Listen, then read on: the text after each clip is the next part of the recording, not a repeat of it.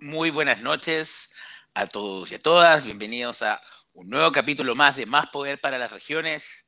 Este esfuerzo semanal que hacemos en conjunto eh, con Observatorio Vivo, Punto Informativo, y donde eh, hoy día ya eh, un poco más oscuro que en otros programas de miércoles, hacemos este programa desde la región del Vivo Vivo y ya desde ya le mandamos saludos a todas las personas que nos están viendo desde nuestra querida región del Bío Bío, eh, donde eh, este día ya de noche eh, nos gusta y queremos hablar un poco de lo que está pasando en el país, queremos parar un poco esta, esta voragen que habíamos tenido de llevar candidatos, de conversar, que ha sido muy interesante, pero queríamos dar el tiempo para poner la pelota en el piso y hacer lo que más nos gusta en este programa y analizar, conversar, y opinar sobre la realidad, la contingencia y todo lo que está pasando. Además, eh, este programa lo teníamos fijado. Hola Nancy, eh, gusto de saludarte.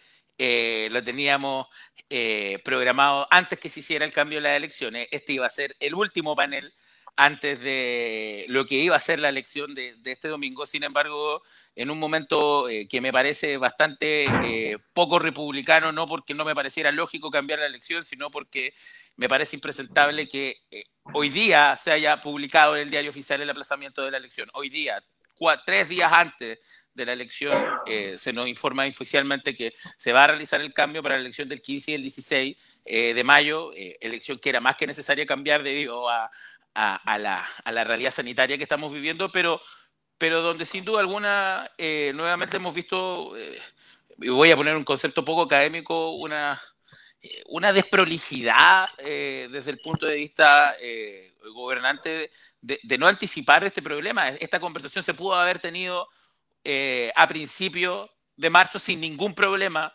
y probablemente la conclusión a la que hubiéramos llegado es la misma. Esta conversación se pudo haber tenido antes de comenzar la campaña y probablemente la conclusión que hubiéramos llegado era la misma. Y no es porque no hubiera un interés ciudadano, pero sin embargo lo que era la gran piedra de tope era todo lo que estaba detrás de ese proceso, que tenía que ver con una lógica eh, de la administración pública, una maquinaria bien difícil de mover, un proceso de eh, recursos eh, y un proceso eh, de, gasto electoral, de voragen electoral que es súper difícil de parar. Y por lo mismo pararla en el último momento eh, era mucho más difícil que ponerle un freno a una etapa donde iba a ser mucho más temprano. Conclusión de eso, hoy día vamos a tener cosas tan ridículas como los alcaldes que han vuelto a estar reingresados van a tener que volver a suspenderse en una semana más. Sin embargo, la campaña no comienza hasta el 28. Entonces los van a mandar como en vacaciones una semana y media debido a este nuevo acuerdo. El alcalde se va a estar paseando en menos de tres semanas, va a pasar a ser candidato, suspendido, eh, en vacaciones y nuevamente candidato. Y eso es por eh, no haber puesto los puntos sobre la I cuando se debió haber puesto, cuando teníamos la capacidad de haber hecho una mejor respuesta. Eh, y lo único que antes de cerrar esta pequeña introducción uno podría esperar eh, de cara a la elección del 15 y el 16 de mayo y lo único que humilde, este humilde sirvió al pie que por favor no tengamos esta misma conversación el 10 de mayo, no tengamos esta misma conversación una semana antes, ya lo veo posible tenerlo porque no pareciese ser que va a haber nada distinto, pero si es que vislumbramos un pequeño horizonte donde volvamos a ver la posibilidad de cambiar las, las elecciones, por favor, por favor, hagámoslo con tiempo para que no pasemos la vergüenza que estamos pasando hoy día, porque las elecciones son un tema serio, muy serio, probablemente lo más serio que ha sido una república democrática, y no es un tema para el chiste. Y habiendo dicho eso, y habiéndomelo sacado de mi sistema, eh, quisiera dejar hoy día también a las personas que van a compartir conmigo la conversación, que van a eh, que me van a acompañar eh, en la tertulia, y que son personas que han estado en todo este siglo conversando con todos los candidatos y que eh, han sido un tremendo complemento para aportar en la conversación y para hacer las preguntas eh, que muchas personas de repente eh, necesitan saber para conocer mejor un candidato. Por eso quisiera partir dejando a mi amigo personal, a, la persona con el peinado más atractivo del panel por lejos, una persona que, la, que su foto ya no nos cabe el pelo, así que tenemos que editar la foto, pero que también tiene el galardón de ser la persona después de mí con más programa en el cuerpo y sin duda alguna un ciudadano de primer nivel, el señor Brian Smith. Hola Lucas, un gusto estar acá como varios de los últimos miércoles. Hace tiempo dijiste que te querías estar un miércoles, Brian. Bueno, últimamente te estamos trayendo, teniendo los miércoles con nosotros. Eh, y ahora también quiero dejar a eh, una persona que se nos unió hace poquito al panel, que eh, ha sido un tremendo, una tremenda adición, sobre todo al principio dijo, ustedes todos son cientistas políticos, y dijo, yo no, y eso es perfecto, porque necesitábamos en este programa una perspectiva distinta, y ella lo ha hecho bastante bien con eso. Ella es trabajadora social, una persona eh, muy eh, trabajadora por los temas de género y también una tremenda persona. Quiero dejar a Francisca Saavedra. Hola chicos, ¿cómo están? Estoy feliz de estar hoy día y sí, creo que en temas de gobierno, de problemáticas sociales que estamos viviendo hoy en día, es súper importante y necesario que se dé esta mirada de eh, social, desde mi profesión, desde el trabajo social y ustedes como cientistas políticos, creo que nosotros deberíamos tener más poder en las decisiones que, se toman, no tanto ingenieros o personas que no, no son acordes a Así que espero que se pueda dar una conversación bien nutritiva hoy día. Así es, Francisca, como te vas a dar cuenta en este tipo de paneles, la conversación es harto más fluida que eh, cuando, cuando tenemos invitados y sí, también es un buen mensaje, me quiero colgar de ahí. Poquito menos de ingenieros comerciales nos vendría mal a los gobiernos. Eh, y habiendo dicho eso, quiero presentar eh, a una persona que extrañábamos los miércoles, a uno de los panelistas más pedidos, uno de los favoritos de la señora Nancy. Quiero dejar con ustedes a mi gran amigo personal, don Simón Cifuentes. Micrófono. Hola, sí, ahí no, ahí está ahí. Hola a todos, hola señora Nancy, ya, que ya está ahí presente en el chat. Eh, no, entretenido hoy día, seguramente va a ser como dinámica más de asados, así como desmenuzando todo el material que da el gobierno. Así que vamos nomás. Porque convengamos que material hay, y, bueno, yo al principio partía un poco criticando el cambio de las elecciones, una elección que eh, desde un punto de vista de, cientista político uno tiene hartas ganas de ver porque eh, es la primera elección eh, electoral popular de cargos públicos post 18 de octubre, la elección del plebiscito.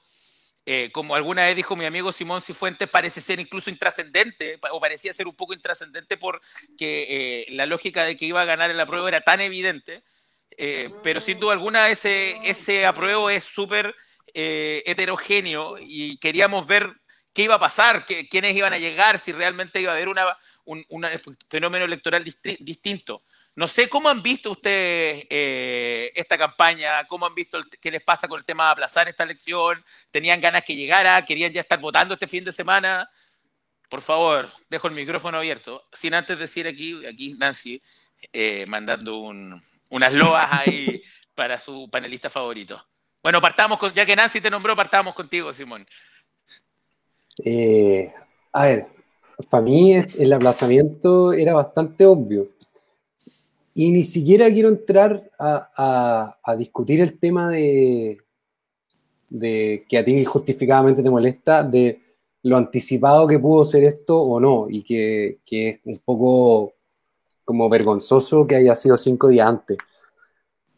Sino a mí me gustaría hablar de la forma en que se está aplazando esta elección y lo que implica el aplazamiento de la elección. O sea, eh, las elecciones tienen, eh, cada elección tiene problemáticas que se van repitiendo elección tras elección y que debería el Estado haberla arreglado hace mucho tiempo. Y aquí se vuelve a perder la oportunidad de arreglarla, o sea, transporte gratuito, feriado irrenunciable, todo ese tipo de cosas. Ya en campaña, eh, una de las cosas graves es el tema de la franja. O sea, eh, la franja había tenido eh, gran, gran audiencia, audiencia joven además. Entonces era como una, oportunidad para decir, oye, ojo, los jóvenes están viendo la, la franja, les está interesando la franja, ¿qué hacemos? ¡Pum! La cortamos. Entonces, realmente no, no entiendo los criterios, bueno, sí los entiendo porque además cuando se refieren al transporte, la justificación para no implementarlo es que tendría un costo superior al del proceso electoral en sí mismo.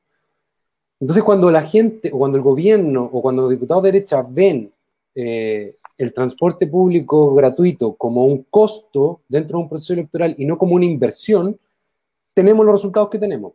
Tenemos la gente que se queda en la casa porque no tiene plata para ir a votar o porque no quiere invertir una luca, en el caso de los santiaguinos, luca y media, qué sé yo, eh, en movilizarse para eso. Entonces, todo lo que pareciera facilitar el voto, todo lo que, lo que pudiera parecer que moviliza a la gente, se queda fuera en, este, en esta ley nueva.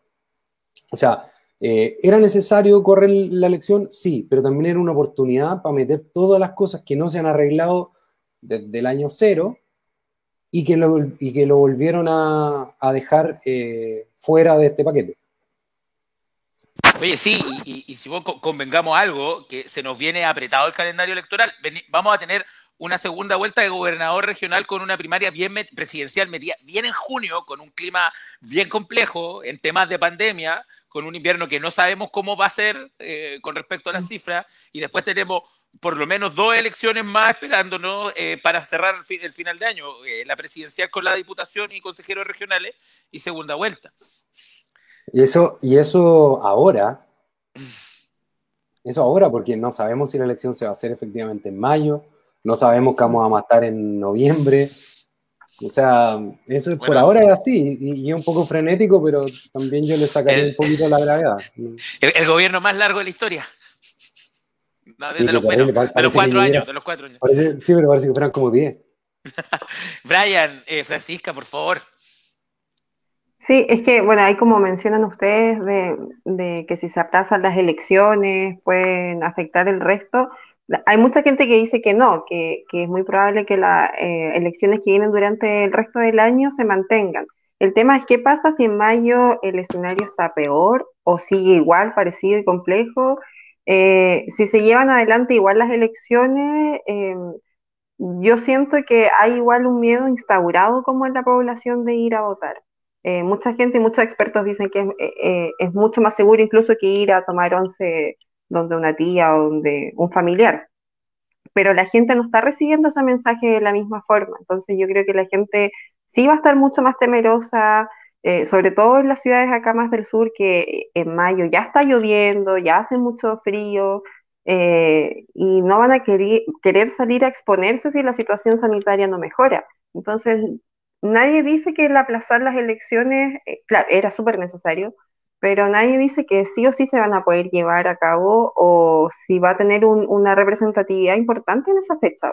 Yo creo que, va a bajar mucho la participación en, comparación a las últimas elecciones que hemos tenido.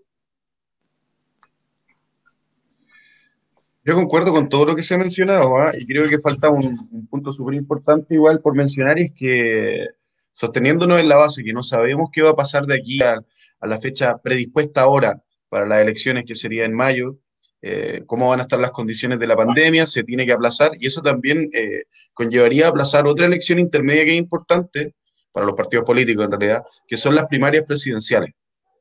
Entonces, ya aplazar las primarias nos corre un poco más el cuento, tampoco sabemos cómo van a estar las cosas en primavera, las elecciones parlamentarias y presidenciales son en octubre, entonces aquí todo puede pasar y yo creo que quienes ganan en esto, porque obviamente al aplazar una elección hay gente que pierde. Desde mi perspectiva, quienes pierden son los candidatos y candidatas que tienen menos recursos, porque volver a levantar una campaña o extender el proceso, el proceso de campaña eh, cuesta plata. En cambio, aquellos candidatos o candidatas que tienen suficientes recursos para sostenerse es un gasto más, ¿no? Pero la ciudadanía yo creo que aquí gana tiempo para informarse Ahora, eh, en ese punto, creo que la Francisca toca algo que es súper importante. El mensaje no se está transmitiendo, o sea, no está llegando a la gente, ni de, la importancia de votar, es verdad.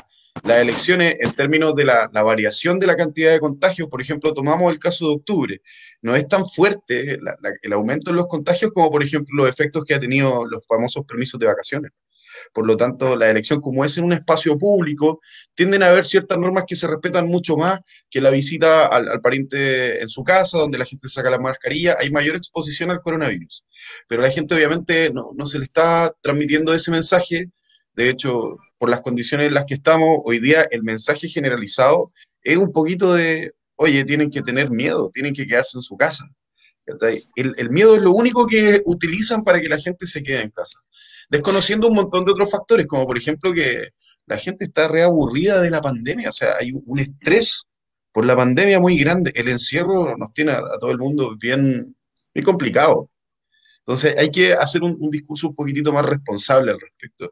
Y organizaciones como la nuestra, eh, es justamente lo que estamos haciendo, invitar a la gente a aprovechar este tiempo, a averiguar cuáles son sus candidatos, candidatas en sus distintos distritos y comunas para poder tomar una mejor decisión. Ahí, Brian, yo no, yo no quiero dejar pasar un punto que, dijiste, una palabra que, que, me quedó dando vuelta, mensaje. Eh, mensaje, eh, y no solo eh, porque quiero hablar de la campaña, primero que todo, creo que hay un serio problema de claridad de mensaje hoy día con respecto a la norma sanitaria, y creo que el mayor, pero estamos entrando en una discusión de qué es esencial, qué no es una esencial, que me parece una verdadera pérdida de tiempo casi donde, donde deberíamos estar poniendo los focos, no deberíamos estar discutiendo si los calcetines eh, o, los, o, los, preservativos no debería ser esencial, que son cosas que de perogrullo que sí lo son. Pues, de hecho, eh, yo mandaría a las personas que toman la sesión a leer, primer, primero que todo, a leerse El Principito, un libro que todos se leen en quinto básico y la frase se los dice claro y se los dice como al final lo esencial es invisible a los ojos, se lo pasa a lectura de segundo básico. Entonces, yo eh, creo que hay un problema de mensaje totalmente de acuerdo, pero eh, yo sí quisiera ahí tomar el punto con respecto al mensaje que está llegando frente a esta elección. Nosotros en este programa hemos tenido a muchos candidatos y como Javier, que hoy día no pudo estar, siempre dice, cuesta ver muchas veces la diferencia entre ellos. Cuesta que llegue un mensaje distinto, sobre todo en la elección de constituyentes, donde muchos se están agrupando en mensajes bastante similares, donde el hecho de ser independiente, una persona distinta, eh, parece ya no ser algo de, de, nuevo porque está, la, la, papeleta está plagada de gente con, con, con ese discurso. Entonces, eh, bueno, eh, ahí le, sobre todo ahí quiero poner en apuro a mi amigo Simón que, que le gustan los temas de comunicación política. ¿Cómo depuramos el mensaje? ¿Cómo, cómo llega este mensaje que, que, como dice Brian, no está tan, llegando tan bien? Yo creo que en esta ocasión yo creo que es muy difícil depurarlo, porque la, la, a ver, hay ciertos temas, hay muchos menos temas que candidatos, ¿cachai? Entonces, hay muchas posiciones distintas y, por ejemplo, en, en plataformas como redes sociales, eso se desvirtúa, pero, o sea, de manera brutal, ¿cachai? O sea, cuando tenéis 20, 30, 40 candidatos eh, que te están dando su punto de vista en un, en un, en un mismo eh, sobre un mismo tema, bueno, es súper difícil eh, como que llegar a, a, conclusiones, porque la gente dice, bueno, estoy de acuerdo con este net, con este otro, qué sé yo. Y también siento que el hecho, bueno, o sea, todos saben que yo, yo no era muy partidario de que los partidos políticos participaran de este proceso, pero es verdad que los partidos políticos tienen la capacidad de condensar el mensaje y ser una plataforma eh, donde la cual eh, o, sea, o, o, a la cual acudir, digamos, como votante para, para lograr identificar la posición del candidato.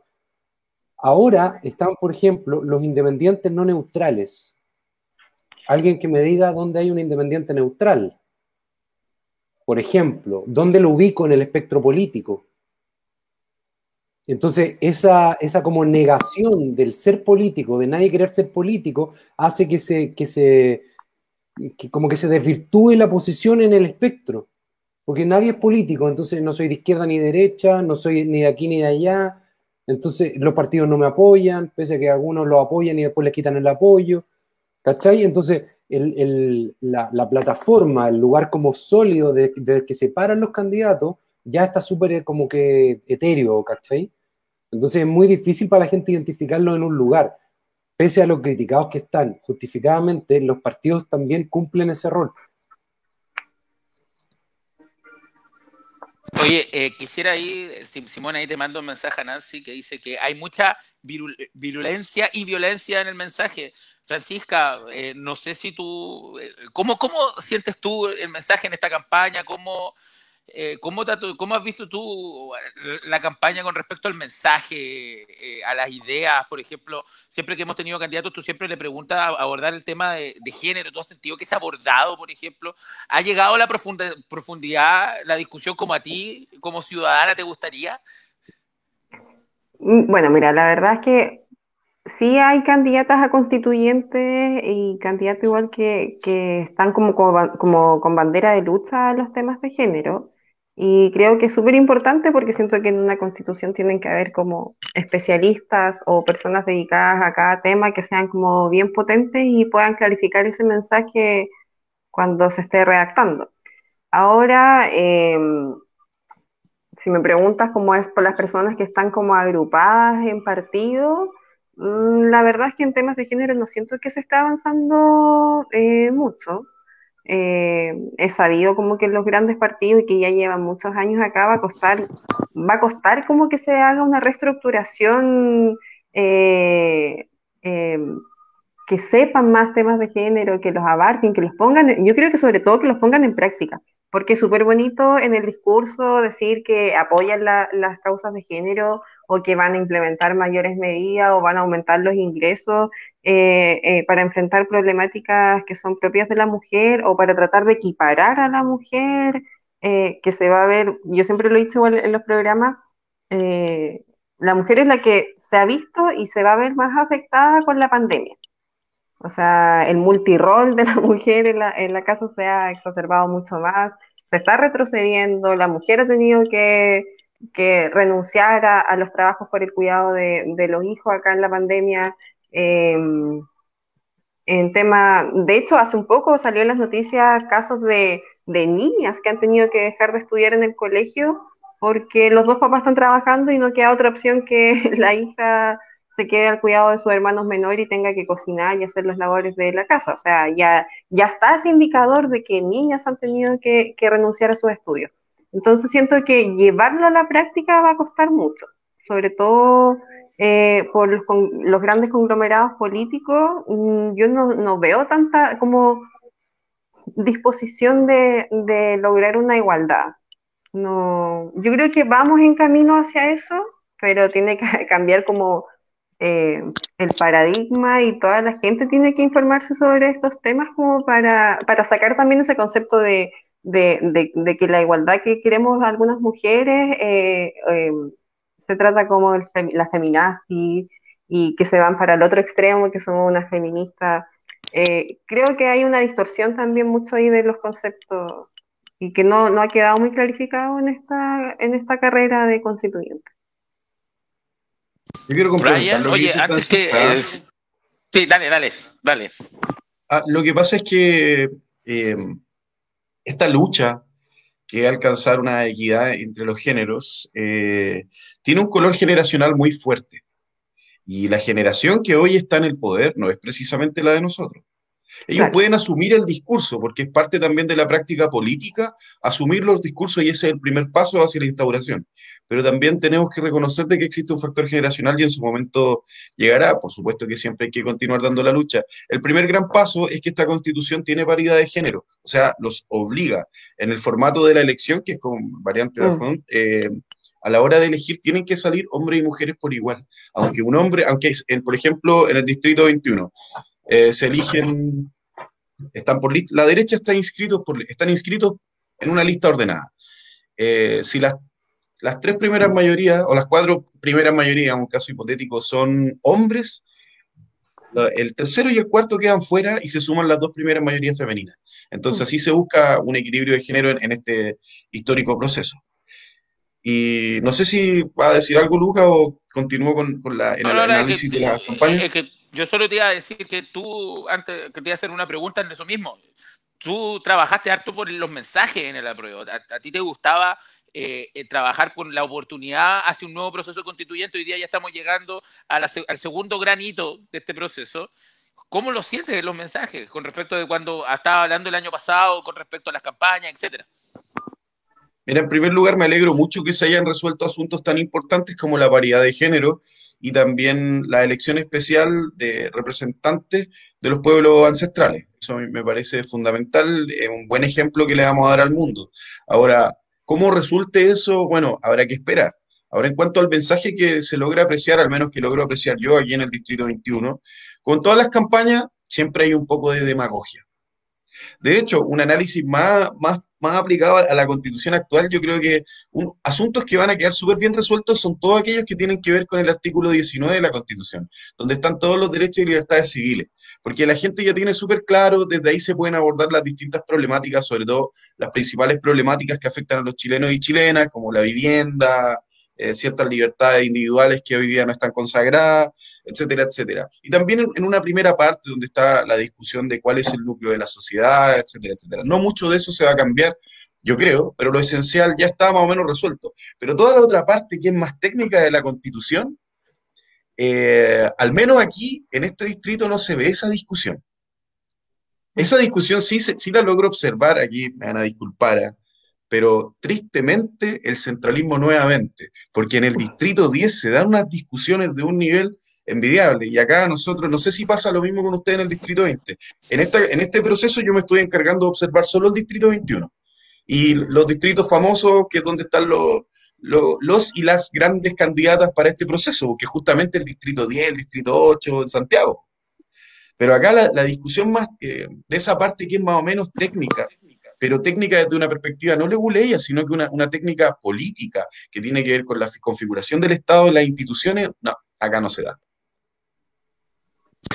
Y bueno, eh, eh, quisiera yo ahí hacerme cargo de tu pregunta del Distrito 20 y, yo ah, dentro de todo concuerdo un poco. Eh, sí quiero decir que aquí hay algunos candidatos que eh, eh, cuando lo hemos traído, por ejemplo, cuando tuvimos a, Tamara en el programa, creo que sí pudimos llegar a, la Tami, perdón, a, la Tami, eh, pudimos llegar a tocar algo más profundo y pudimos tener una conversación más de fondo, pero claro, el otro día yo vi una discusión donde estaba Agustín Esquella, donde estaba Cristóbal Belolio y estaba, o habían otros dos más, estaba Cristian Peley y, y, había, estaba una socióloga también, y no me puedo acordar, un panel como de 5 o 6 estaban hablando de, por ejemplo, el semipresidencialismo, eh, o estaban hablando eh, de los vouchers en educación, eh, y era una discusión que, sinceramente, a mí me hubiera gustado servirme una cerveza y sentarme a conversar con ellos al respecto, y que, con poco, poco se logra esa sinergia. Nosotros aquí en el programa,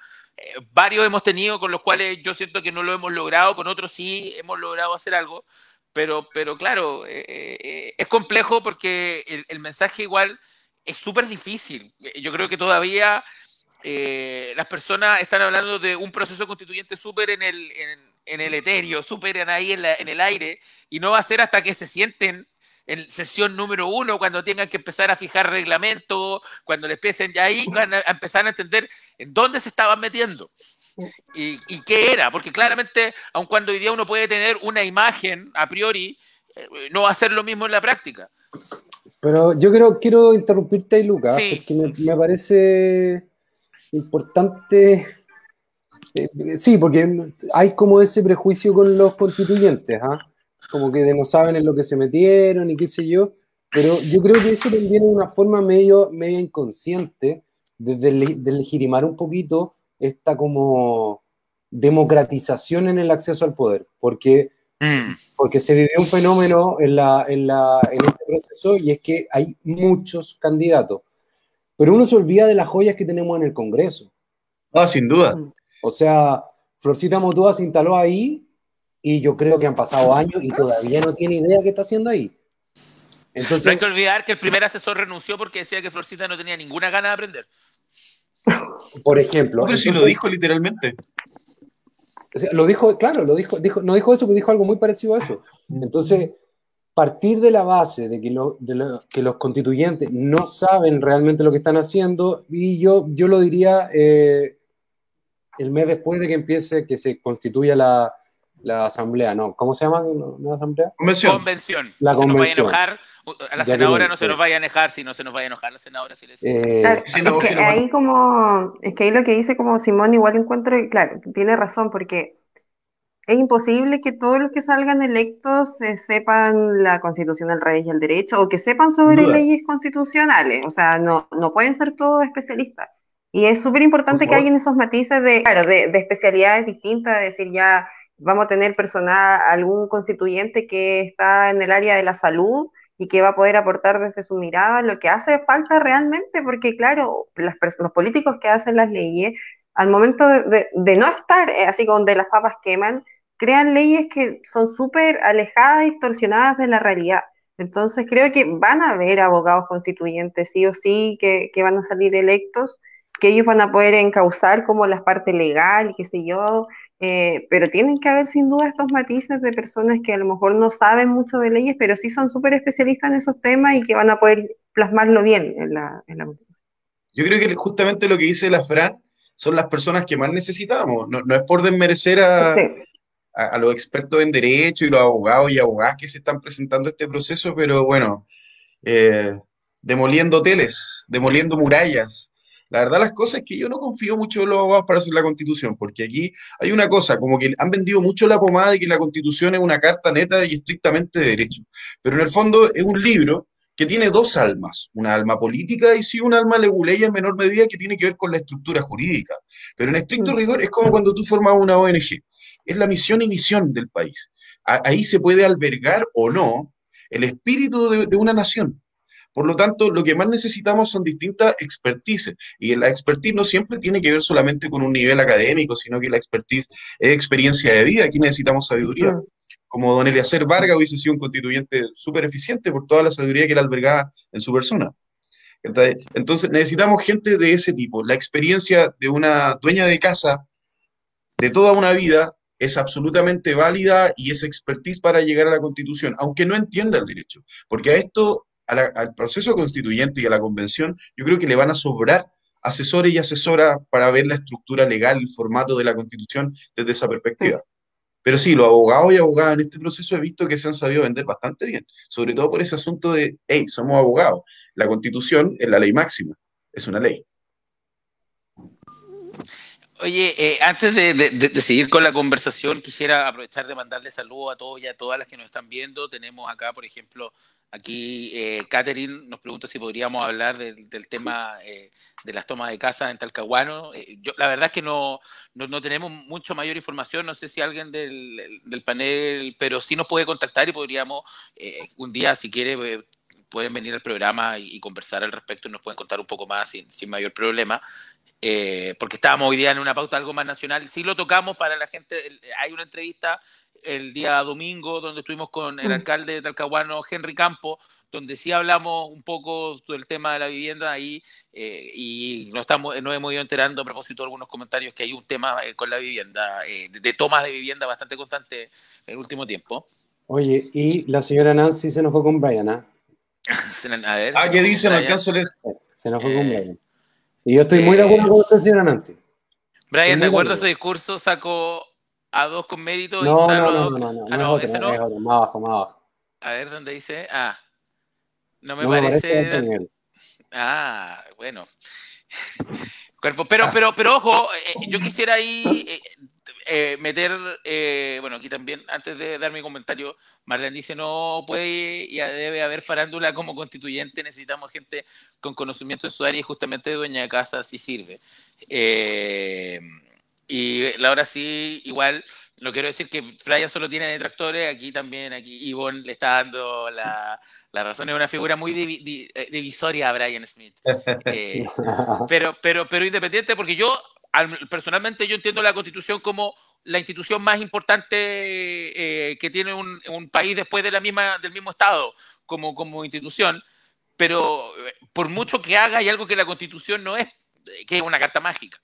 Eso, la, la constitución puede ser muchas cosas, puede representar mucho para muchas personas, ciertamente para mí también lo es, pero no es una carta mágica y ahí los quiero llevar al segundo punto que, que, teníamos en pauta y algo que, no, que nos propuso a conversar don Simón, que tiene que ver con eh, el estado de, de Chile y, cómo cambiamos el estado de Chile. Resulta ser que acabamos de salir de probablemente el año más malo de que alguno de nosotros tenga recuerdo. Si alguno de ustedes vivió un año más malo que el 2020, pucha, lo siento, pero en, en general el año 2020 es como por norma el peor año que uno se puede imaginar y nos acabamos de enterar que aún así fue un año para algunos bastante bueno, eh, donde, donde, donde parece que el viejito Pascuero se portó bastante bien, no sé si fue el retiro del 10%, que se fue eh, directo a sus bolsillos, pero nos enteramos que eh, la semana pasada, fue a principio de esta semana, que las grandes fortunas de Chile se siguieron haciendo ricas durante, durante el año pasado, el peor año de la historia, económicamente hablando, en temas de trabajo, en temas de flujo económico. Y, claramente eso es un, súper desafío para el Estado de Chile. Cuando uno lee estudios, lee estudios y todos te hablan que los países que eh, avanzan mucho mejor hacia el progreso, los que van más rápido en el desarrollo, son los países que tienen países cortos, como me gustan mis equipos de fútbol, como le gusta al profesor Bielsa, equipos cortitos, donde las personas que están en la, en la, clase más vulnerable no están tan lejos de las personas que están en las clases más acomodadas del país. Obviamente no hay ningún país que, que logre eh, una, eh, que quebrar esa brecha de una forma...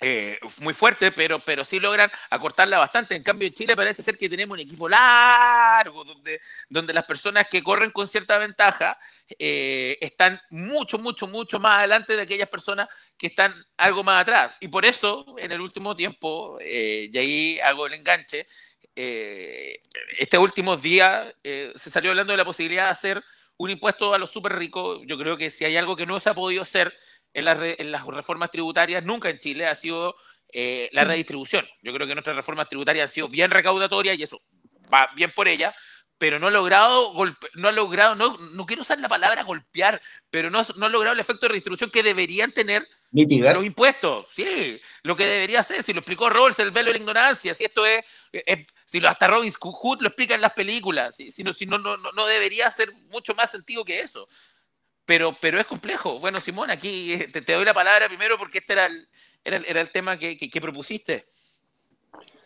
Eh, lo, lo, más, lo más como decidor, yo creo, sobre la, la defensa a la oposición frente al impuesto a los super ricos es ver a Chalpel en el matinal hoy. De, verdad. Una vergüenza. cuéntame, por favor, ¿Ah? yo no lo vi. ¿Para, qué, tú vas a hacer un proyecto de ley para un impuesto a los super ricos si lo que puedes hacer es pedirle a los ricos que donen una cantidad de plata y te evitas toda la burocracia? O sea, es un tipo que no entiende nada de nada, nada de nada. O sea, en el resto del mundo, o sea, en Estados Unidos tenía al tipo que lideró la lista de millonarios, de mega millonarios, pidiendo que le suban los impuestos prestándole ropa a Biden para que suba de 21 a 28% en los impuestos corporativos. Y acá tenemos uno de los más ricos de presidente que no es capaz de hacer eso. O sea, y además es una vez, ojo, no es un impuesto permanente, o sea, es una cagada.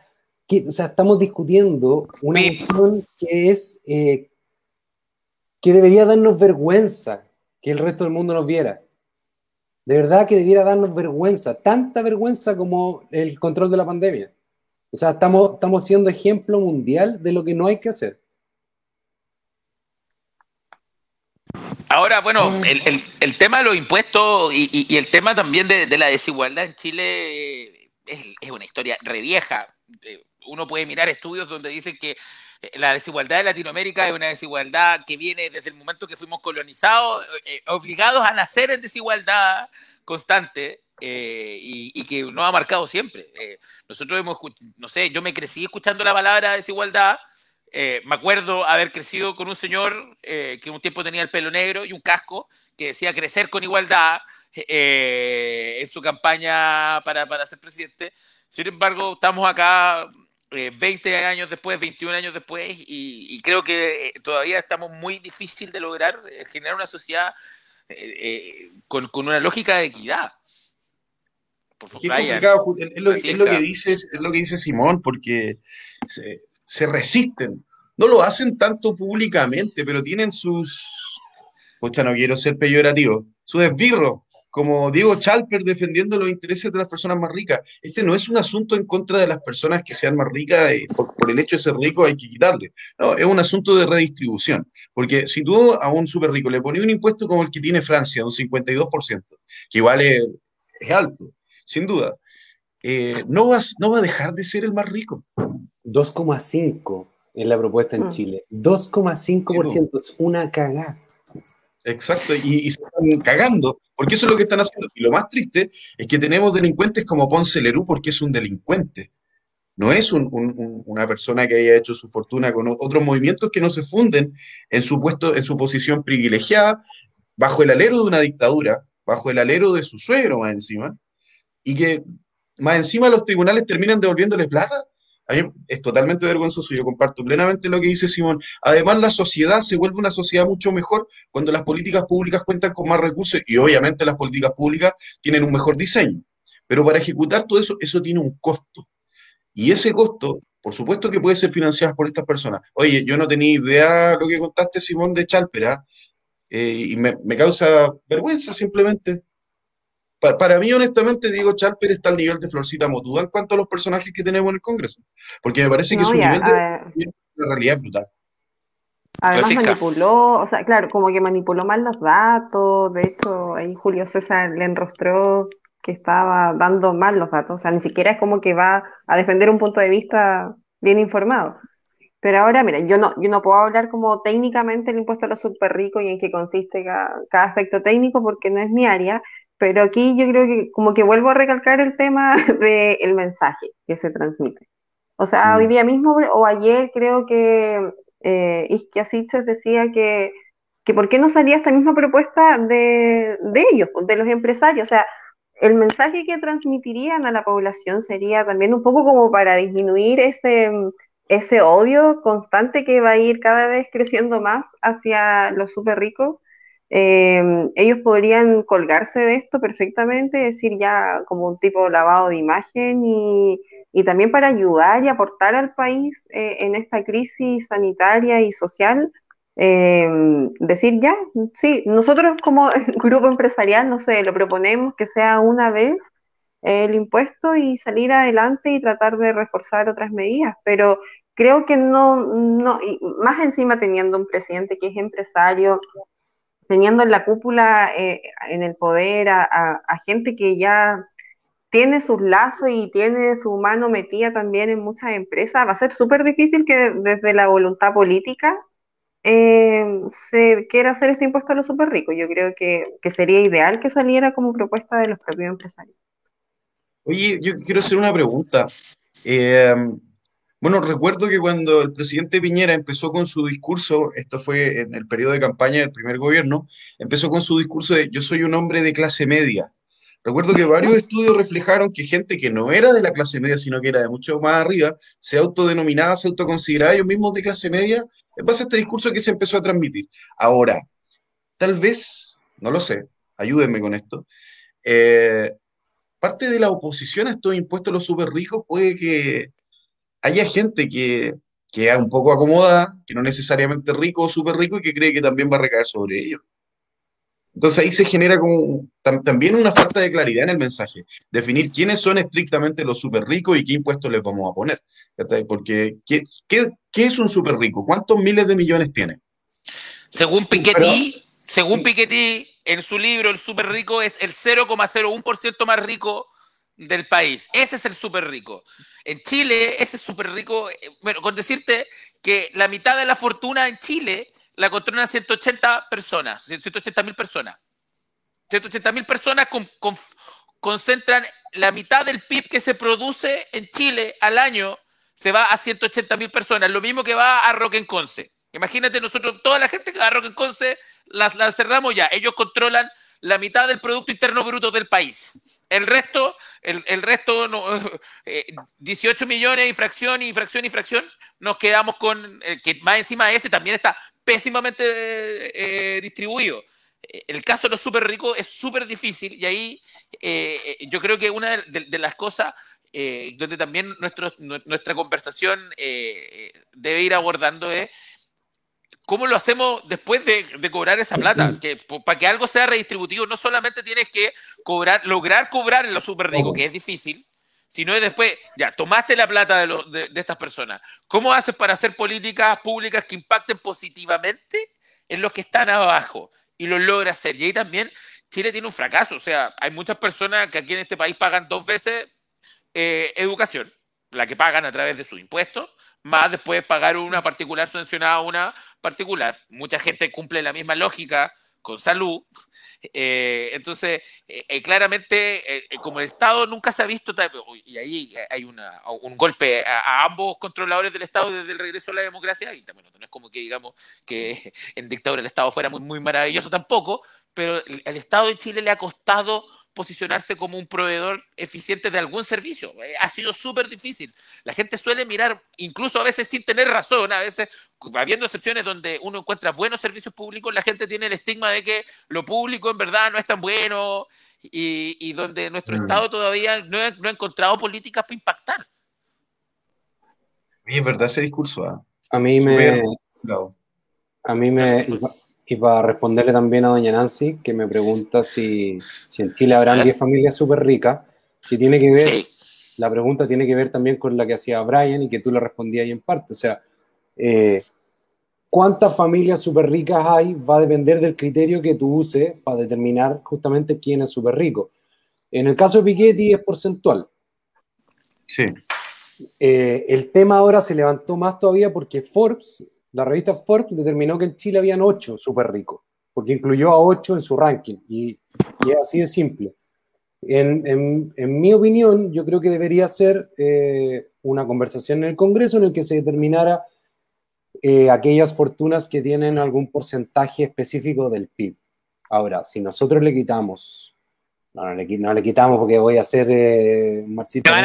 No lo diga, no lo diga. No lo diga. Nosotros le ponemos una, un impuesto del 2,5% a estas ocho familias. O sea, es un, es un, es un dinero eh, importante. O sea, esa gente tiene mucho dinero. y además gente que no, no se empobrecería. No es que postulen al IFE después de donar el 2,5%, ¿cachai? O sea, no, no yo, o sea, de verdad, bueno, y, y, la posición es tan indefendible que Chalper tiene que hacer el ridículo que hace. Porque si no, ¿quién le financia la campaña después? Con plata baila el mono. Claro. Bueno, eh, Ahora lo que decía ah, lo que decía Lucas con respecto como a la pregunta de, de, cómo se va a distribuir esa plata, eh, aquí ya como mi visión de trabajadora social, nosotros siempre abogamos por entregarle herramientas a la gente, más que ser un Estado subsidiario y que esté entregando bonos.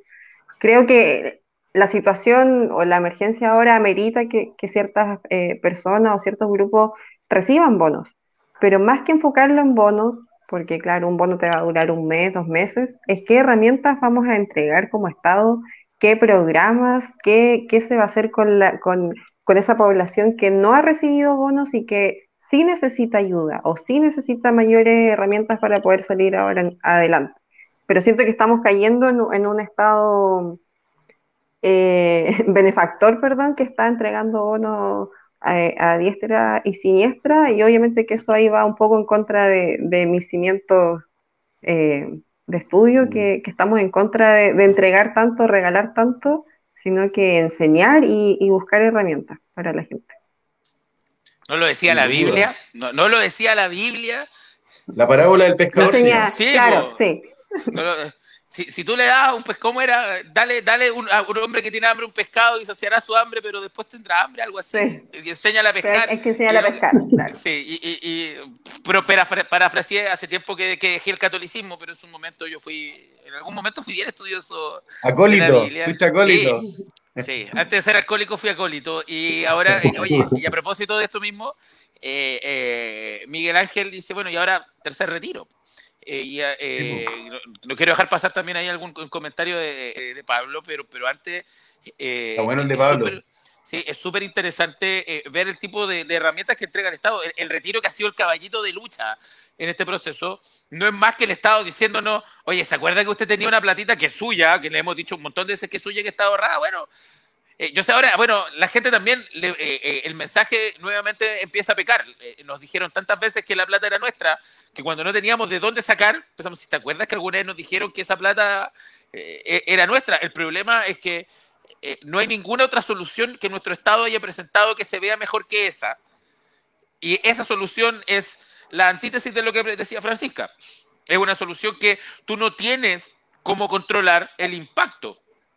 Tú no lo tienes tú le pasas y tú le permitas a una persona que saque de su ahorro futuro y haga lo que necesite con ese dinero, que en caso de emergencia está súper bien, pero eh, eh, estás gastando mucho recurso y no estás dándole ninguna capacidad, ningún aprendizaje, nada a cambio más que dinero, que en estos tiempos sí, obviamente que la liquidez es necesaria, pero a cambio de eso el Estado no, ha entregado nada mucho eh, para complementar esto. Y ahora sí quiero dejar, antes de ceder la palabra, aquí el comentario de, de nuestro querido amigo Pablo, eh, estadístico de, de Observa Bio, Dice, el tema del impuesto a los súper ricos es, eh, es el operativo. Tiene tanto resquicio legal para poder cobrarle, entonces la ley tiene que ser tan específica que sea capaz de ir al bolsillo directo de estos súper ricos. Entonces el proyecto que se presenta es muy ambiguo y no determina un mecanismo adecuado para ir a cobrarle a ellos. Bueno, podrían mandarle ese mismo texto a Diego Charper, Pablo, porque creo que no, él, él no, no, entiende bien. Que, que, si yo comparto eso, llegar a, lo, a históricamente llegar a ese grupo es súper difícil. Son los grupos que cuando tienen eh, impuestos son los que más fácil eh, pueden evadir esos impuestos, algunos, algunos se compran una empresa entre medio para, para lograr hacerlo. O sea, yo insisto que eso se hace ya. No. Mm. O sea, bueno, si hay algún requisito y todo eso, bueno, habrá que buscarle la forma, se discutirá, se mejorará el proyecto en el Congreso. Hay muchos ejemplos. Pero, pero claro, o sea, el hombre más millonario del mundo está pujando porque suba de 21 a 28% un impuesto permanente. Permanente. O sea, que suba el 25% del impuesto, que suba 7 puntos el impuesto. Y aquí estamos poniendo trabas por un 2,5 una vez. O sea, bueno, sí, que se la arreglen como puedan nomás, pero...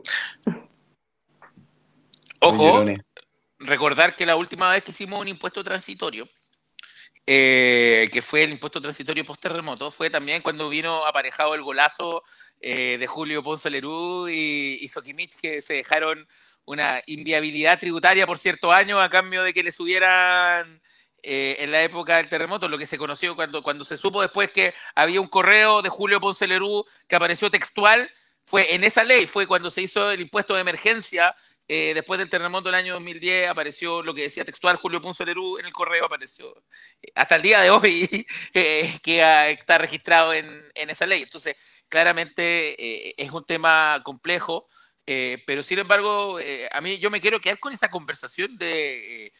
De, de, que estamos hablando de los servicios del Estado, del Estado como proveedor de servicios. ¿Ustedes creen que este Estado de Chile es capaz de, eh, de, poder hacer políticas públicas efectivas, no lo digo como seremos capaces o no, sino eh, lo pongo aquí en, en, en tela de juicio, de crear políticas públicas que generen redistribución. Ya, supongamos que Ahora, logramos ¿este llegar gobierno? a esto súper rico. es que hay, hay, ojo que hay dos factores, ¿eh? Uno es justamente el gobierno y otro claro. también tiene que ver esta versión del Estado. Sí, po, el gobierno toma sí, las decisiones. Pero la, esta versión del Estado implica un montón de defectos del servicio público que imposibilitan la llegada de buenos y buenas funcionarias o funcionarios muy profesionales y calificados claro. a ejecutar políticas también con cierta libertad, porque vienen muy marcadas desde los ministerios, descentralización. Pero por otra parte también existen sistemas de evaluación del desempeño laboral de los funcionarios y funcionarias que son empleados de planta o contrata, que a, a mí me tocó evaluar, por cierto, por esto lo estoy diciendo, eh, gente que no tiene, perdón, un sistema de evaluación que no apela realmente a una evaluación, por ejemplo, del desempeño del profesional, sino a pequeñeces como cumplir con ciertas reuniones. Sí. Eh, a mí me obligaban a cumplir con ciertas reuniones, yo no tenía este beneficio porque era honorario, para un, para un asunto que se llama PMG, Programa de Mejoramiento Grupal, que sí lo cumple. Bueno, programa, programa de mejoramiento a la gestión, a la gestión. La gestión a la gestión, a la gestión. Oye, ¿cuánto les llega hasta un 62% más de sueldo cada tres meses? Básicamente los empleados públicos que tienen de contrato hacia arriba eh, reciben 14,5 sueldos al año y su nivel de desempeño es bajísimo porque ninguna, ninguna evaluación implica alguna sanción a fin de año, como por ejemplo el despido eh, o alguna advertencia. Yo, Los de planta es peor. Pero igual yo ahí pondría ojo, Brian, porque, o sea, el sistema de medición y el sistema, que es como un sistema de, de, ¿cómo se llama? Cuando te tiran como la zanahoria y el garrote, la zanahoria, ¿qué sería? Incentivo. Premio. Es como un sistema de incentivo. Premio castigo. Que es que yo encuentro malo. Yo encuentro derechamente malo. O sea, mm. yo, yo, yo, he trabajado en el servicio público, eh, nunca he disfrutado de los PMG, pero sí me toca trabajar para que los demás disfruten del PMG. ¿Cachai? Claro. Pero yo no creo que porque el sistema de, de incentivo y castigo sea malo, los funcionarios son malos. Yo, yo creo efectivamente que, que hay formas mejores de incentivar la, la, la función pública. Buen desempeño. Claro, pero, pero también pondría ojo, o sea, hay gente súper valorable, súper valorable. No, sin duda, sin duda, pero por lo general, al, menos mi, solamente mi experiencia, aquellas personas muy capacitadas, muy, eh, con muy, muy buenos resultados, que los, buenos resultados de un trabajador o una trabajadora pública, ese es beneficio puro para la ciudadanía. Eh, sufren, ¿ah? Sufren mucho acoso. No quiero decir que todos los trabajadores y trabajadoras públicas son malos, pero existe un sistema perverso de, que dentro del Estado que incentiva o que les da un montón de permisos a estas personas para que no, no, saquen lo mejor de sí mismos. Y la mayoría de los programas, que los programas son los que abordan sobre todo las problemáticas sociales, eh, ocupan la modalidad con, eh, honorario. Y la modalidad honorario es derechamente un desincentivo y es un temor constante porque te pueden cortar. Imagínate que cuando eres honorario, a ti te pueden cortar con cuatro días de aviso. Y de hecho, si es que quieren avisarte, también te pueden decir, oye, no, tú mañana no vienes y se acabó. Esto era a honorario y es una gran desventaja que existe. Así como también es una gran desventaja tener trabajadores de planta fijo que no tenéis cómo echarlos, es imposible. Es imposible echar a un trabajador de planta. En gobiernos de cuatro años. jubilar. No, no se quieren jubilar. No, no voy a empezar a acusar gente, pero conozco un par de casos. De hecho, hay gente que no quiere ni siquiera dejar las casas fiscales. Hay casos de gente que lleva 43 años viviendo en casas que el Estado le prestó a un costo mensual de 32.500 pesos, trabajadores públicos que bordean el millón, millón y medio de pesos mensuales, de lunes a viernes, con nueve días administrativos al año, con 15 días de vacaciones, sin trabajar los fines de semana y hasta las 5 nomás, y con hora extra y no quieren dejar todos esos beneficios, entonces tenemos un Estado, yo encuentro que el Estado no es ni tan ineficiente como algunos dicen, ni tan eficiente como otros creen. Al Estado de Chile le queda mucho por evolucionar, hay un montón de cargos que ya pueden ser comenzados a reemplazar por sistemas operativos computacionales. De hecho, lo notario. cuando, claro, cuando mm, ustedes mencionan si, si el Estado puede tener buenos programas sociales, yo creo que sí, o sea, de hecho tiene buenos programas sociales, pero lo que falta es como la expertise, los equipos técnicos, cada vez que llega un nuevo alcalde, un nuevo presidente, etcétera, trae todo su equipo técnico, mm. porque de verdad que, claro, yo también he trabajado en el servicio público y no sé, pues sufrí, me tocó el cambio ya de Bachelet ahora a Piñera y el cambio de verdad que es abismal, o sea, desde las orientaciones técnicas que te mandan desde el ministerio hacia abajo y cuando tienes una persona en el cargo que es por un favor político y no por la expertise en el tema eh, o, en el ministerio que le tocó trabajar, eh, todo el cuerpo para abajo queda como medio descolgado. O sea, eh, ¿cómo te sustentas tu trabajo si no tienes un, un buen sustento técnico? Yo creo que mientras siga existiendo estos favores políticos, y que más encima los colocan en cargos importantes, porque da lo mismo a lo mejor se lo pusieran en una oficina X con un trabajo que no sea relevante, pero cuando los pones a cargo de elaborar políticas sociales, eh, surgen muchos problemas. Sin duda. Yo creo, quiero, perdona, no quiero hablar tanto, pero lo que dijo la Fran es súper importante, pero sí, yo creo una cosa, y aunque sea en el cargo más pequeño, el pituto no vale. El pituto no vale. Y la alta dirección pública ¿Cómo va a ser alta dirección pública si el corte final es político? Es que ahí, bueno, eh, Francisca dice algo que, es súper cierto y que, yo lo paso hasta en clase, una de, las complejidades que tiene la gestión pública, que no tiene ningún otro tipo de gestión en el mundo, es que tiene que convivir con la política en cargos de gestión.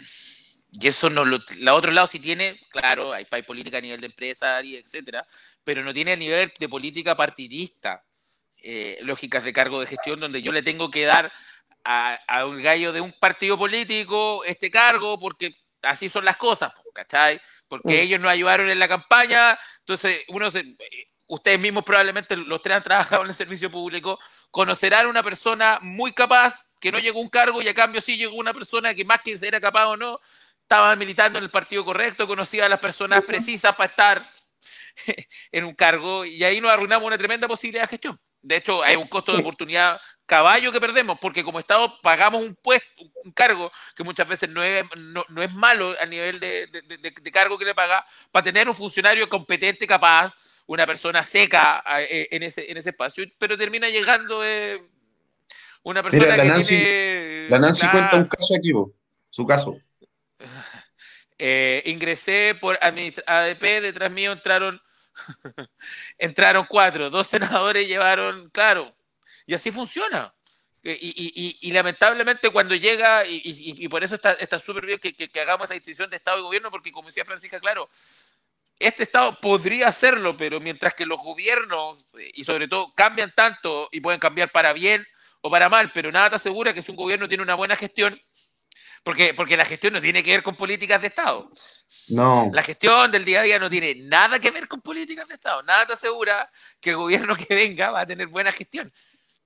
Oye, pero quiero hacer un poquitito igual de contrapeso. Cacha que hay unos programas, la, Fran los debe conocer muy bien, como por ejemplo Abriendo Caminos, o, programas de intervención para niños que están en riesgo, pero así están a un paso de caer en las graves adicciones que los conducen a la delincuencia, que son de personas altamente profesionales, pero que justamente tienen esta precondición de ser trabajadores a honorario.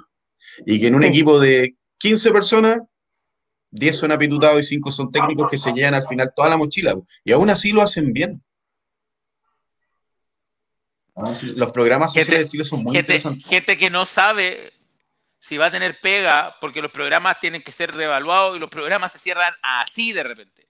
Y como son todos con, son todos con boleta de honorario, cero, cero nada, eh, eh, cero eh, pago de, imposiciones, de seguro de cesantía, chao. Yo creo que se, sí, yo creo que se ve harto este tema y que ahora salió harto a la luz en los programas de, del Sename, por ejemplo que la carga laboral, estrés eh, que tienen los funcionarios que trabajan en el Sename es muy alta, los sueldos a veces son mm. paupérrimos para el trabajo que tienen que hacer y son programas que son de vital importancia, porque hay otros programas que dicen ya se, apoyan ciertas cosas, mm, a lo mejor no es, una temática tan urgente, pero creo que yo que eh, el tema de, de la infancia, de los niños, de los adolescentes, es súper importante. Hay que atacar el problema de raíz en el momento y, para estos chicos que están en rehabilitación o que están en casas de... cualquier programa del Sename, que te cambien a tu equipo de la noche a la mañana porque resulta que están con un estrés que se lo pasan con licencia y eso es un hecho, o sea,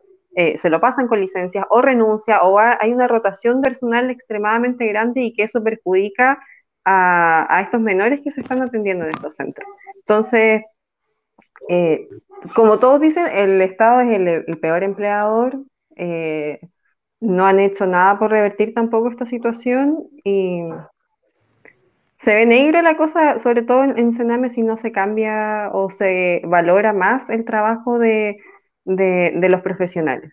Yo creo que este Estado dice, eh, tenía un eslogan, o mejor no estamos yendo un poco por las ramas, pero este, o sea, este gobierno tenía como eslogan los niños primero. Y la verdad es que a mí eso a veces me causa un poco de, de, extrañeza, interrogación, sobre todo ahora, no, bueno, no sé si saben, pero se suspendieron por este año y no sé si el próximo año lo van a reactivar becas de especialidad en psiquiatría infantil, en neurología infantil. Entonces tú dices, ¿realmente son los niños primero? ¿Están, super, están enfocados en, mejorar esas problemáticas? no, no les interesa, o sea, no les interesa en realidad. Oigan, bueno. esa visión, Eso de que los programas que tienen que ver con niños para abordar las problemáticas de la infancia, que en Chile son miles, eh, deben ser programas, no, quiero ocupar la palabra, pero sagrados. O sea, tú no podís tener a los profesionales y las profesionales que trabajan en estos programas bajo este temor constante. Porque justamente los impactados son los niños, niñas y adolescentes. Y es, y es un proceso traumático. Y que después tiene costos sociales, porque estos niños y niñas eh, cuando son abandonados por estos programas que son como lo único que los mantiene agarrados a, ciertas posibilidades en la vida, al final caen en las manos de la drogadicción, de la delincuencia y que terminan en un círculo de violencia que aquellos que no quieren donar parte de su riqueza no entienden. Eh, donaciones es la solución según Charper. No, no, no, no. Ah, perdón, perdón. Eh, tributar, tributar parte de su riqueza. Sí, eso, muy bien. No, no. Oye, eh, expropiar. Expropiar, compañero fuente. No diga, no diga eso. No, ¿qué van a pensar? sí, ¿qué van a pensar? Todo nomás. Le, van, a, van, a, decir que come guagua al desayuno, compañero Cifuente. Oye, a todo esto quiero no dejar pasar el comentario de Pablo, que, es bastante largo, pero eh, que, que, reivindica sí dentro del servicio público. Nosotros no queremos decir que, en el servicio público eh, no haya gente, porque hay gente que trabaja mucho, y generalmente son los mandos medios, son generalmente los que tienen las condiciones laborales no tan buenas eh, son los que sin duda alguna eh, muchas veces se ponen la 10 en jerga futbolera eh, y mantienen que, porque nuestro Estado tiene muchas precariedades, pero, pero por lo menos anda. Y, y gran parte de eso se le damos a muchos funcionarios que eh, cambian administraciones y ahí están, o, gente que está dispuesta incluso a mirar más allá eh, de la administración, están trabajando en un servicio público, están haciendo un servicio país y que, incluso muchas veces estos temas de política más que los molestan que, que, les facilitan hacer su trabajo. Bueno, eh, no sé si alguien, antes de, de comenzar el cierre, no sé si alguien quiere decir algo más. ¿Hay algo que quiera sacar de su, de su sistema antes de las palabras de cada uno en cierre? ¿Algo que, algo que le gustaría abordar, por favor? Para que no digan que fueron censurados el día de hoy. No. ¿No? no. Perfecto. Creo lo dijimos todo. Llevamos, lo hicimos más o menos en la hora, una hora con cinco minutos. No, no, está nada mal, nos pasamos cinco minutos de lo que, de lo que nunca logramos hacer, que, que es terminar en la hora justa. Eh, pero bueno, eh, agradecerle por esta conversación. Este programa nosotros lo teníamos pensado para hacer eh, analizando qué iba a pasar este fin de semana cuando iba a hacer las elecciones. Ciertamente vamos a tener que seguir esperando qué va a pasar con esta elección. Eh, sin embargo, los vamos a seguir acompañando, los vamos a seguir eh, conversando, vamos a seguir aprovechando de, traer a más candidatos, más personas también y cada de vez en cuando en cuando estar con nosotros solos como panel. Eh, no, yo no, no, ya no se hace campaña, Pablo, que no está preguntando cómo se hace campaña ahora. De momento, la campaña se reactiva el 28 de abril. de abril. Así que la, campaña... Oye, Lucas, o, chicos, si ustedes saben o se manejan más en el tema como pregunta, ¿qué va a pasar con estos candidatos que se están tirando alcalde, pero que todavía no tienen claro si se van a tirar a las presidenciales con el cambio de fecha? Por ejemplo, Matei y Jadue. Se va a tener que crear como una ley aparte para que ellos puedan postularse como, como para presidente, porque van a chocar ahí el tema. No, pues no, ¿por qué no, no alcanzan a chocar, yo creo? No, no alcanzan a chocar.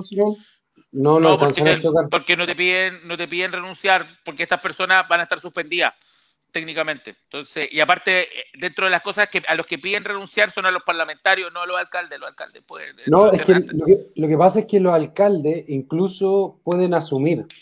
Mm en, la elección anterior, o sea, si la elección fue este domingo, alcanzarían a eh, asumir. Jadwe gana, asume y después de eso eh, le queda un margen para ejercer la alcaldía y tiene que, yo no me acuerdo la fecha exacta. Seguramente ahora con el cambio, con el, con el aplazamiento de la elección de un mes, eh, lo que va a pasar es que el periodo del, ejercicio en la alcaldía va a ser mucho más corto. O sea, va a asumir y a, a los días después va a tener que renunciar.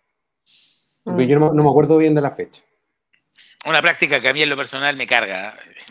A mí en lo personal esa práctica eh, no me gusta, pero, pero bueno, la política da para eso. Eh, es verdad, así me llama, porque yo si me voy a postular a algo, lo menos eh, me gustaría poder entregarle la certeza a las personas que voy a estar los años que dura el cargo al que me estoy postulando. Una de las leyes fundamentales de la selva es que un mono no suelta una liana si no está agarrado de otra. Bueno, el loro también camina así, no, no se suelta hasta que no suelta su pata que no está agarrado el otro. Sí, pero, pero bueno. Pero yo creo que el eh, mono es más representativo de nuestra jungla. sí, ah, sí.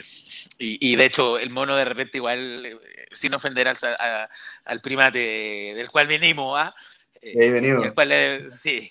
Oigan, bueno, eh, muy buen cierre, sí, Pablo. Nosotros igual hablamos un poco al principio de eso, si, si lo quiere revisar.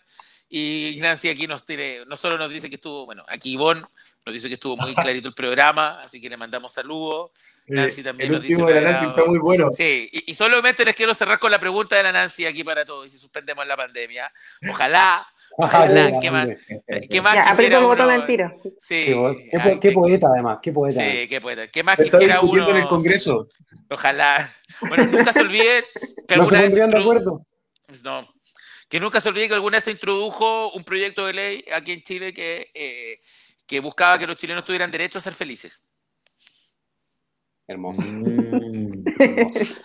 ¿A dónde quedó? Estamos Nadie punto- sabe, pero ingresó. Estamos a punto de lograrlo. estamos a punto de- Sí, cerca. Bueno, eh, est- estimado Brian, estimado Simón, estimada Francisca, eh, agradecerles y antes que todo sus palabras de cierre, eh, me gustaría partir con, con Francisca, que es primera vez que te tenemos en un, en un panel, eh, no solo de miércoles, sino eh, de nosotros, de, entre los panelistas del programa, que, que como ya habrás visto, uno habla más que cuando tenemos invitados y algo más distendido, pero un gusto tenerte acá, gracias por, por estar acá y, y nos veremos en otra oportunidad. No, gracias a ustedes, chiquillos, de verdad fue... Venía un poco nerviosa, dije, oh, tres hombres cientistas políticos, como que cuesta a veces, pero siento que la, la conversación se encauzó súper bien y es súper importante y enriquecedor dar, tener como distintas miradas. Y no, feliz, feliz, creo que quedaron hartos temas que podríamos haber seguido hablando mucho rato más. Así es, y por eso vamos a tener más programas de esto en, el futuro. Eh, para mí son de mis favoritos, pero, pero cierta también es importante y nos hemos hecho nuestra misión de tratar de tener a la mayor cantidad de, de personas que también muchos nos han pedido estar, querer estar, porque no han tenido el espacio muchas veces que nosotros tenemos eh, eh, y estamos ávidos de entregar a cualquier ciudadano y ciudadana que les, gusta, les gustaría estar o conversar con nosotros. No duden en acercarse a, a Observa y a este programa, porque aquí va a encontrar un espacio. Y en eso también quisiera ahora eh, agradecerle a, a mi amigo Simón, que hace tiempo no lo tenía, hace tiempo no, no- no conversábamos. Eh, un gusto tenerte y espero que haya sido agradable para ti la conversación. Sí, muy agradable. Me salvé hoy día, nadie me criticó en los comentarios como el domingo. pasé, más, pasé más piola hoy día, parece. ¿Cómo fue que te dijeron el domingo? Eh, eh, soberbio. Soberbio, soberbio. Soberbio, Ah. soberbio. Pero bueno, así es la vida. Y no lo digo de soberbio. Pero, pero bueno, nos vemos el domingo nomás. po. Nos vemos el domingo.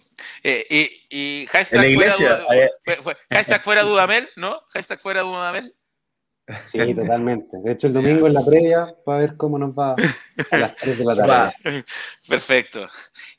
Y también, bueno, nosotros, nosotros también nos encantas, Nancy, también nos encantas mucho, Nancy, también. Sí. Eh, te tenemos mucho cariño, Nancy. Y también despedir eh, a, eh, a mi querido colega y amigo Brian Smith. Siempre un gusto tenerte con nosotros aquí conversando. Esta- estas son las palabras de cierre. Sí, Eh, pues estamos, estamos cerrando.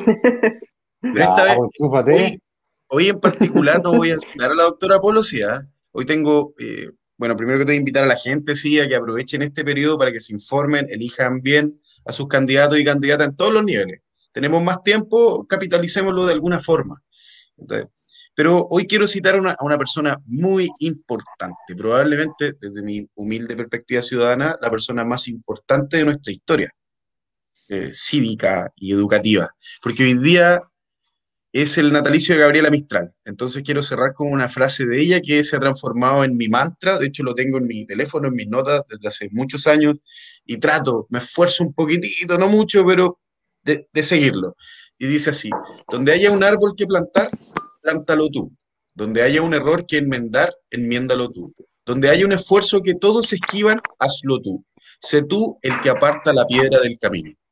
Así que muchas gracias y más poder para las regiones. Bien, Brian. Muy bien, Brian, superándose con el cierre eh, y también eh, O sea, recordando pa- pasó de la doctora Polo a Gabriela Mistral. a Gabriela Mistral, claro. Sí, sí. El- Premio Nobel de- Y ojo, nunca hay que olvidar que a Gabriela Mistral le dieron primero el Nobel de Literatura que el Premio Nacional de Literatura. ¿ah? Ojo. Sí, No, bueno. nunca, no, no que nunca, que- never forget ese dato. Que Aquí Eh, acá, ah, bueno, ahí hay soberbia, ahí hay soberbia. Bueno, para cerrar, agradecerle a todas las personas que eh, nos están viendo eh, en este programa. Saludos, eh, eh, son la razón por la que hacemos este programa.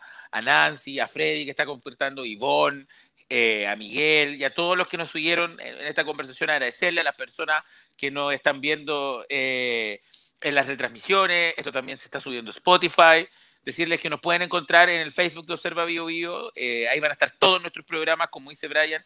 Es importante seguir informándose. tenemos conversaciones con varios candidatos. Vamos a seguir subiendo y haciendo este espacio para seguir abordando los temas eh, ciudadanos, así que eh, síganos por favor, si les gusta lo que ven van a encontrar varios videos más como estos y muchos más programas por venir.